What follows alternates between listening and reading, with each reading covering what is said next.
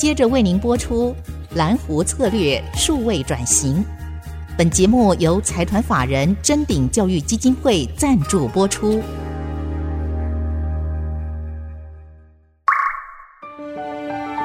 蓝湖策略数位转型，让主持人简真富与您提升决策品质与产业升级，掌握先机。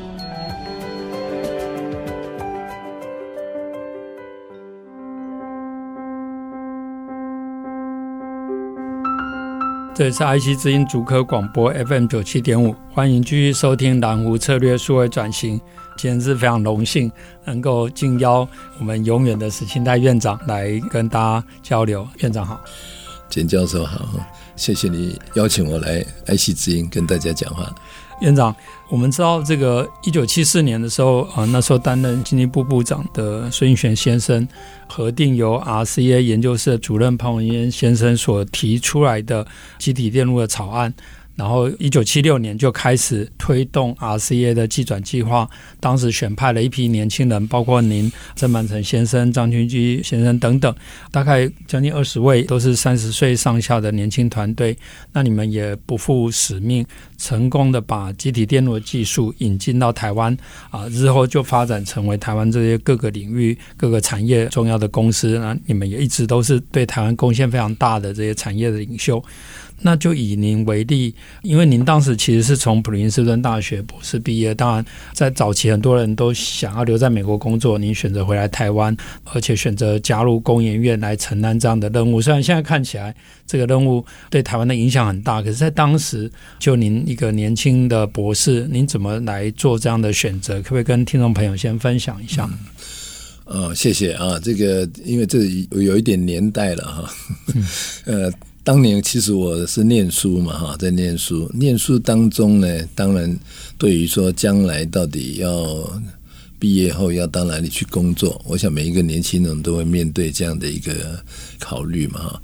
所以我在差不多七三左右啊，就快要毕业了，就开始找机会。嗯，那时候我们在国外都会接到中央日报。我的海外版给那个留学生的，在里面就看到一个小小的标题，那个标题呢就说：“哎，台湾现在要考虑半导体啊！”啊，那半导体对我来讲就是我就是念这个哈。那所以我一面是各种机会都尝试嘛，所以也写信到学校啊。是。那我讲过说，清华大学那时候没有要我嘛。是。所以那我还是在找，结果看到那个消息呢，我就写信到。电信研究所，嗯，那时候还没有工研院电子所，是，所以当时候是以电信研究所呃写信去，他就跟我说啊，他们现在还在规划当中了，还没有很具体的执行。啊，像你这个刚刚毕业啊，大概也没什么经验啊，你可能如果可以在美国留下来，有一点点经经验的话，会对我们计划的推行也许更有帮助啊。嗯我们有个顾问在普林斯顿附近，叫做潘文渊先生，然后你可以去跟他谈一谈。嗯，嗯就这样开始了。是，呃，我当时对这个计划的虽然不清楚，但是连接起来了。嗯嗯，对。波宁也因为这样成为啊、呃、这个团队非常重要的一员。那当然，刚刚也提到几不同的领域都有，后来变成衍生出台湾不同的公司。但相较于其他的人后来可能陆续都进入不同的创业团队或加入不同的企业，而您却选择了继续留在工研院。当然，工研院也因为您有很多的改变，这个部分我们等下再来请教。可是，我想要也再追问一下，就是在当时也好，或是后来，我相信以您的。诚如您刚刚讲的，当然也非常感谢您对我们清华不离不弃哈。虽然我们当初因为清华一开始走的是电机、电力、电子，比较属于传统的重电领域，而院长在当时学的就是最先进的积体电路半导体，所以我觉得那时候的清华的师长给您的建议也是对的。那当然也造就台湾未来半导体产业的发展。可是我想要请教，就是说这中间也好，或是早期啊，一定很多的，比如说要去创业的团队，一定想要拉着院长一起去参加也好，或者其他公司。来来，请您帮忙也好，您为什么可以经得起这些诱惑，然后选择继续留在工研院？这个其实也蛮有趣的哦。我想跟我当时候回来的一些呃所看到的东西是有关系的哈。一方面就是说，在差不多四五十年前那个时代啊，我们台湾跟美国的差距是非常的大的，是，所以我到美国去呢，对我一个很大的冲击，就是说为什么我们落后人家这么多？嗯，那这个就是一直在我念书的时候，都一直在我的脑袋里面。那我后来回来，当然一方面是回家嘛，我常常说，哦，回家当然是感觉最好的，是。那回来我到工研院，工研院是个新的单位，虽然它有一些过去的包袱啊，因为它是从三个研究机构把它合并了，是，但是为了要做这个事情，成立了电子研究所啊，当时叫做电子研究中心，是，它是一个全新的单位，所以它在那个里面呢，就有一些。很有意思的一个不同的这个文化啊，嗯，嗯，嗯，那又碰到很好的团队啊，比如说像胡定华先生啊，像后来这些曾焕成先生啊，好多位都在那个地方，所以一个是政府的支持啊，政府为了做这个事情，所以在政策上面非常的支持这个事情。嗯，第二个就是说这一群因为这样而来的这些年轻人在一起，他表现一种不同的活力，所以我。后来啊，那当然工作也都蛮顺利啊，尤其像引进啊，那很快就证明说，台湾虽然落后很多，但是我们的工程师有这个能力做这个示范的工作。嗯，所以这些一步一步都觉得说，在公营业能够做这样的事情，对我来讲是一个很好的地方啊，这个很好的平台。嗯，所以我当然在后来的机会里面，我一直。认同这个呃机构的这个使命，所以我就一直没有离开。是，我想也是这样的使命感去创造这样的一个一个传奇啊。尤其最近《晶片战争》呃，Miller 他所写的这个书呢，也非常的畅销，所以他参加很多论坛哦。我最近看到一个论坛是这个 Intel 的 CEO 哈居辛格，他去访问 Miller 跟他对谈，然后。因为他想说，既然这个 Miller 他研究这个半导体产业嘛，所以他就说，诶，他中文的意思是说，你知道这个晶片产业、科技产业跟台湾之间关系哈，他用一个爱情故事或是一个恋爱关系来来分享。他说，You know, there's almost the love affair between the chip industry, the technology industry, and Taiwan. And how is how is this played out？就是说这是怎么发展出来的？我觉得那个 Miller 大概很难讲，因为他当他用一个恋爱关系 或是一个爱情故事来形容这个背后的传奇的时候，那因为您就是一个参与者或是一个见证者。如果同样的问题当这个 Intel 的 CEO 来问您的时候，您会怎么回答？我我只能说，这是美国的观点哈。是美国，因为都一直是在蛮先进的地位哈，所以他用这么浪漫的一个过程解释我们的这个半导体的发展，我觉得完全是他的一个看法了。嗯，我个人倒是觉得，我们其实是一个有一点像贫困夫妻啊。对，从贫困当中奋斗，一起有一个目标，然后经过很多的这个努力。哦，有今天这样子。事后来看，当然这个过程看起来是很辛苦，嗯，可是因为你做到今天，所以你有那种回忆是美美好的回忆在里面，是是是。所以这样来讲，它是一个浪漫的过程，也对。可是只有你成功了之后才会浪漫嘛。是是是。不过我觉得这个也是蛮有哲理的哈，因为就像以前的老一辈的，就是真的是跟着台湾的经济在发展过程，很多的贫困夫妻。可是又能够这样的相知相守，然后一起面对很多困难，所以事后来看，儿女来看，都觉得哇，这爸妈的感情很好。但其实背后很多这个贫困夫妻努力的过程。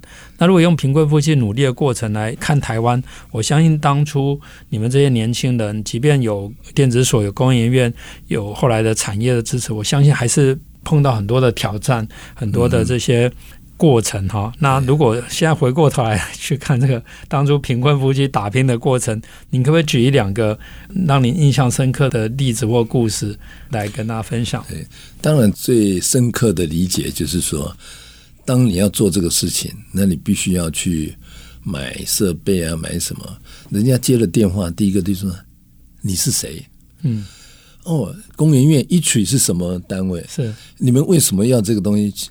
他们完全没有办法理解，因为你是一个默默无名，就好像你创业到哪里都碰壁啊，借钱也借不到。是，你第一个，你人家不认识你，甚至有钱买不到东西。当然没买不到啊，因为我的东西都卖给日本啊，怎么你突然间台湾要来买一个，那我我怎么去 support 啊？所以它有很多真实上的一个困难啊，就是你完全没有这个知名度，也没有经费啊，所以很多东西都缺的，缺人，缺技术。缺资金是又没有名气啊，所以什么东西都是一种嗯从头讲起这样，每次都要介绍说你是谁。不过当然也也非常感谢院长还有这些先进们打下的基础，现在是不用再去介绍一曲是谁，介绍台湾是谁，而是其他的台湾的产业也好，台湾的领域也好，因为有工研院、有台积电、有联电啊、旺宏等等这些有名的公司，把台湾的带出去了。那当然，这是一个持续努力的过程，但有没有当初，就像有些时候成功，当然一定也有努力，也有一些可能是运气，或是有一些事后想想，哎，当初不经意的一个决策，事后想一想其实是重要的，有可能当初是一个对发展来讲是一个攸关的，有没有类似这样的选择呢？这个我想很多创业的人可能都会碰到的问题哈，都是类似的，因为整个台湾半导体产业的过程。四五十年下来哈，其实我们碰到了跟创业初期会碰到的问题都是类似。是，刚刚我提到几个，但是我们怎么样在那个时候，我们的这种所谓的呃创业家的精神，怎么样去找到那个出路？是啊，因为每一个地方都是要着手哈。我我，所以我常常说，哎，自己有的当然是很少，可是我们怎么样想办法去找到外面可以让我们来。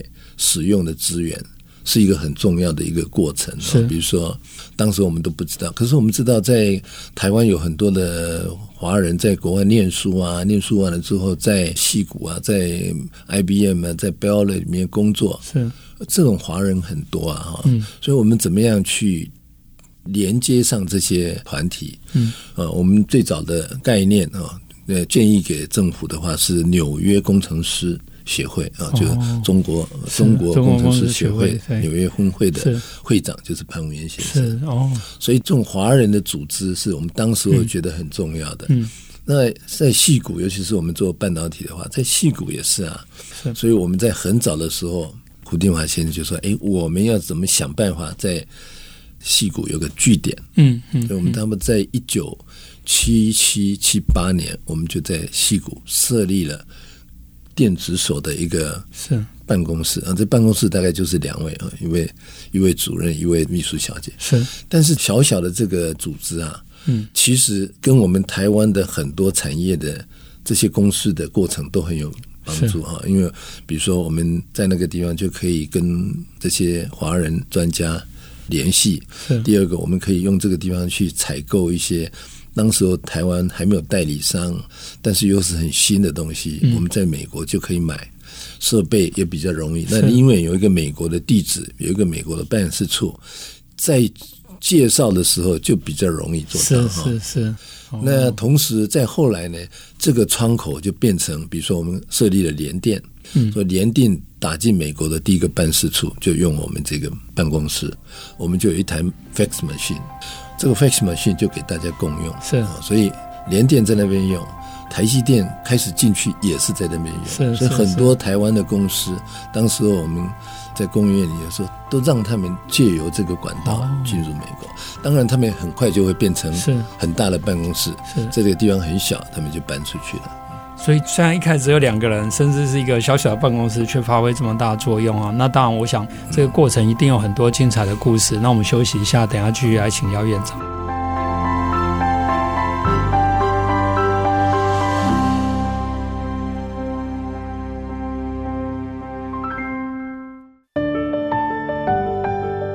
欢迎回到蓝湖策略数位转型，我是主持人清华讲座教授简正富。那我们现在也非常开心能够再回来请教史清泰院长。院长，您刚刚特别提到一个小的故事，比如说在很早的时候啊、呃，当时胡定华所长还有您就考虑到说，应该要在矽谷设一个这样的办公室。然后把最先进的技术啊，或者相关的资讯能够带进来，甚至这个办公室还变成后来工研院衍生的公司，包括联电、台积电最早在西谷的一个据点。但是我们现在其实很多单位，甚至包括大学，都希望推动这种国际的链接啊，也常常鼓励派学生出去。好像有些时候这个成效还不如你们这两个人的办公室。那当然，我相信现在工研院的这个办公室已经不止两个人，做的事情也更多。那戏谷也一直都是一个非常重要的一个创新的一个 hub，您可不可以分享一下，就是说这个办公室它可以扮演什么样的功能，或中间的一些转换，嗯、那可能可以提供给国内其他的研究单位或大学来参考。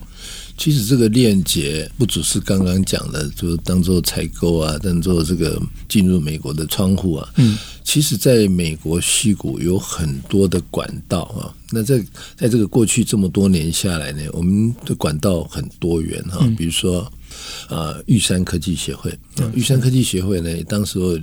呃，这个国内李国定先生啊，什么就是去鼓励这个西谷的华人成立一个平台。这个平台呢，不是像某一种科技的专业的，而是它也是一个跨领域的平台。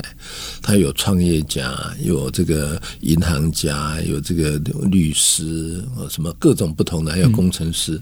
他把这些平台搭起来，让这个在创业过程，嗯。都可能会碰到的东西会有个交流的。那后来支持这个玉山科技的秘书处也设在哦，我刚刚讲的那个办公室里面，也就是说，它可以跟很多的可能的这个管道结合在一起，而且他也愿意去做。对，然后后来呢，啊，比如说这个国内要去参访的时候，他也会帮忙联系，啊，联系说，哎，我知道哪几个比较愿意接受像。像我们这个国内的这个团体的参访啊，它不是一个官方的的机构，但是它可以做了很多所谓的 informal 的一个一个连接。是这个，其实在戏骨的发展里面很重要。也就是说，它为什么跟这个呃 Boston 就是美国的这种啊？Boston 这个 area 两边的发展不太一样呢，就是戏谷比较创新开放，嗯，所以它有很多是 informal 的连接，嗯，这个呢是我在矽谷斯坦福这么多年下来的，我观察到它一个最可贵的一个软性的文化在那边，就是鼓励很开放创新的东西。那您提到这种 informal 的连接，或者像工研院的这个办公室，我现在他们同仁都非常的热心热忱，才能够主动积极的去把很多。informal 的事情都愿意揽在身上或，或把它整合起来。那除了找到对的人以外，工研院有什么样的机制让他这样？不然你看，有些时候派过去的人如果不对，或是这个组织的角色定位，或是尤其公家单位，很容易他就只管自己的事情啊。甚至我们有些不同单位派驻的，可能彼此还因为分工的问题，造成他不容易整合。那您可不可以分享一下，就是工研院怎么去设计这样的组织，或者让这找到对的人，让这些人可以扮演好这么角色？我想这个会回到组织的定位啊。那个工研院它有一个很特定的 mission，嗯，就是说要帮助台湾的企业，是它不是为自己来设，说你工研院是一个伟大的公司的机构什么，不是这样。嗯，它的定位就是说。基本上就是要怎么样帮助台湾的产业是提升，进入新的领域也好，或者在他原来的领域里面有很好的竞争力。所以这样的一个 mission 呢，就是在工研院工作的同仁都是有要要有这样的一个认知。嗯，第二个呢，就是说当在美国设立这个办公室的时候，我们就设置了一个什么，他是在培育我们对外联系的这个人才。嗯，所以他是三年一任哦，而且。三年一任的时候，他一定要回来，所以他的主任在这边的时候，在一年半就一定有另外一个人去预备将来当主任。哇！所以他就是一个一直循环的一个制度，而且中间都有衔接，都有衔接，这样哈。嗯、那他人一直都很少，像现在恐怕也只有三四个人最多了哈。但是他连接很多地方，所以他现在 office 比原来要大很多。嗯、为什么？因为后来就发现说，国内有很多创业的啦，美国有创业，但有时候要在戏谷驻点一段时间，所以这个也变成有一点像是 incubator 一样，像一个育成中心一样。因为矽谷也是我们非常对外的一个 outreach 的一个窗口。那回到台湾，因为新竹。我们也是讲，我们是台湾的戏谷。那其实我自己当然求学，然后教书工作在这边，嗯、我我我觉得也是得力于很多在新竹这个 community 或整个生态系统的一个一个很多 informal 的连接。但是我相信您看过领导工研院，然后看过戏谷的状况，这两边可能有一些差距。如果从您刚刚所强调的戏谷跟波士顿的差别来看待戏谷的优点，来检视现在新竹的这些，不管这边有清华、交大、工研院。竹科还有很多周边的这些公司，IC 之音也在这边，这样的一个一个生态系统的这种 informal 的连接里面，您觉得还缺什么，或者哪些部分我们可以去强化？当然，跟它的这个所谓的背景，嗯，过去怎么发展过来的，这样的结构是有不同了哈，因为台湾的发展。政府的主导力量在早期非常的重要哈，比如说，有工研院、有交大、清华，有科学园区，这都是政府强力支持的。是，所以，所以我们这样的一个制度，跟戏骨发展的起源是不太一样的。因为矽谷是民间的，它也没有一个固定的范围哈，它是不断的扩充，不断的扩充。那在我们这里，园区就是园区。我常常说，园区的。围墙把它拿掉，是这个概念。一个是硬体拿掉了，第二个是说概念上真的是连接到外面，这个是一个很重要的概念。因为我们起来是靠政府，所以政府画个圈，嗯哼。但是你现在区域的发展就不应该是一个圈，是，而是应该不断的扩散，是是。那台湾未来。最重要的就是要不断的扩散，因为我们到底地地方很小。是、嗯，我们现在说，哎，新竹不够，我们到台中画一圈，嗯，我们到台南画一圈，嗯嗯。那最终来讲，还是要跟我们的社会连接。是是。那谈到这个连接，当然，呃，您不管从工研院或在清华，您做了很多连接的事情。那等一下我们想要再继续来请教，不过我想要再拉回，呃，刚刚提到。工研院的早期，还有您参与在这个 RCA 的技转这这些初期的时候，当然工研院后来就成立了这个实验工厂。那您也担任第一任的示示范工厂的厂长，然后后来又从这个示范工厂，还有也呃良率做的比这个呃 RCA 都还要好，然后后来就。带动台湾，比如说像电子表产业或早期的一些气体电路的一些简单的应用，然后衍生了联华电子，在一九八零，那后来又在推动这个 VLSI 的计划，在一九八四年呢，一九八七年之后就衍生了台积电。那当然，台积电那时候就做专业的晶圆代工，那后面当然还有像 Venga 其他的这些公司等等，就是在这个过程里面。因为虽然是后面来看是成功的，可是当时就诚如您讲是贫贱夫妻，政府的资源都是有限的。那这种有限的资源底下，怎么样能够去在当时或现在来看，可以复制这么多成功的范例？当然，因为当时很成功，所以现在人家还常检讨说，哎，为什么现在不能够再复制？那我想以您亲自的参与跟领导，您来看看当时为什么能够成功，或现在为什么？不见得容易复制，这个其实还蛮困难的啊。这个挑战是每一个地方都这样子啊，就是他当时候的天时，我们讲那个时间点是很重要啊。在那个时候，大部分人都不知道嘛，所以你一群年轻的人怎么做，别人也不太会说哦，我这样做比较好，因为事实上是没有做过，所以它是一个全新的领域。再来就是说，政府有比较集中的力量，就他那时候来讲，政府怎么说？大概呃，民间的力量小嘛，哈，大部分的资源都在政府的手上，所以政策面他支持你，嗯嗯，这个就变成很重要。我觉得你在那个时代里面，第三个就是说人和，天时地利人和，这都很重要。是今天来看这些东西都没有那么哦，这个组合上面就没有那么好了啊。你第一个。很多的意见啊，现在大家比较厉害了啊，看的场面也多了，这个也成功，那个也成功，所以七嘴八舌嘛哈。是，呃，你就很难有一个定于一尊的这样的一个思考啊，所以这个是比较困难的。第二个当然就是选择多了嘛，人的选择就很多了啊，所以一个经济富裕之后。它其实带来一个最重要，就是人的选择自由多了。嗯，所以人的选择多了之后，就不一定说这样的事情一定会成功。嗯，还有呢，就是在世界的局面也变了。嗯，以前大家都看不起台湾嘛，等到他开始注意的时候，你已经有一二十年的喘息的过程，所以你已经慢慢慢慢长出来了。嗯嗯，再加上说我们台湾的特色。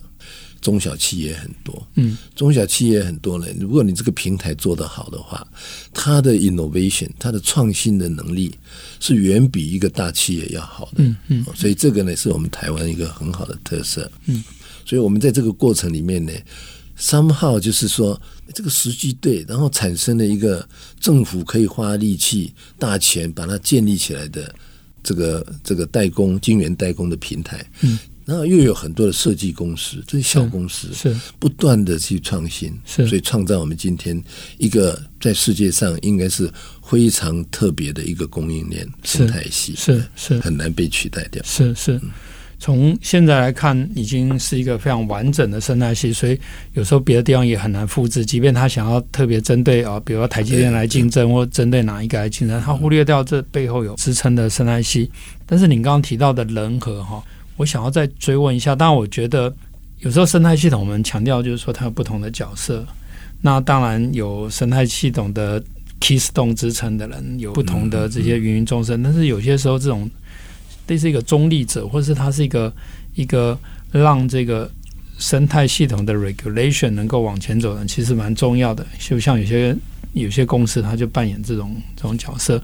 我不晓得用这样来形容院长是不是恰当，不过因为刚好前面所讲的，您一路就参与在这个产业，可是您最后又选择一个相对 neutral 的角色，一直在工研院，然后工研院呢又能够持续的不断创新来 support 这些产业，所以就让这个生态系统有一个中心又中性的力量在这里面。这样的角色，您觉得怎么样去扮演它？就像之前我们提到金院双雄啊，我相信金院双雄有竞争，可是大家都跟您都很熟。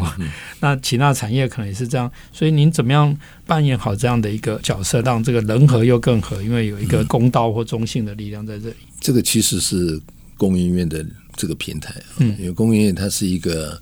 非盈利机构是啊，所以它从我们今天来讲的话，它就是一个利他的组织。嗯，它不是以自己的成就为目标，它是以台湾的产业能够成就为他的目标。嗯，所以我想这样的角色让他具有这样的一个高度。是，就是说，哎，他是一个比较 neutral。大家可以比较信任他的啊，嗯、所以这也跟我后面推说，哎，工研院应该有这样的精神，就是一个创新、是诚信、是分享的一个这个这个，只有在这样的平台，它比较容易做得到。嗯、这也是可以人众可以众嘛，就是说，工研院的文化的形塑，还有它的使命的完成也非常的重要。那我们这礼拜的交流就先到这边，我们下个礼拜一定要记得再去回来，嗯、呃，请教院长，谢谢。好，谢谢。本节目由财团法人臻鼎教育基金会赞助播出，启动数位领航，臻鼎教育基金会与您一起终身学习。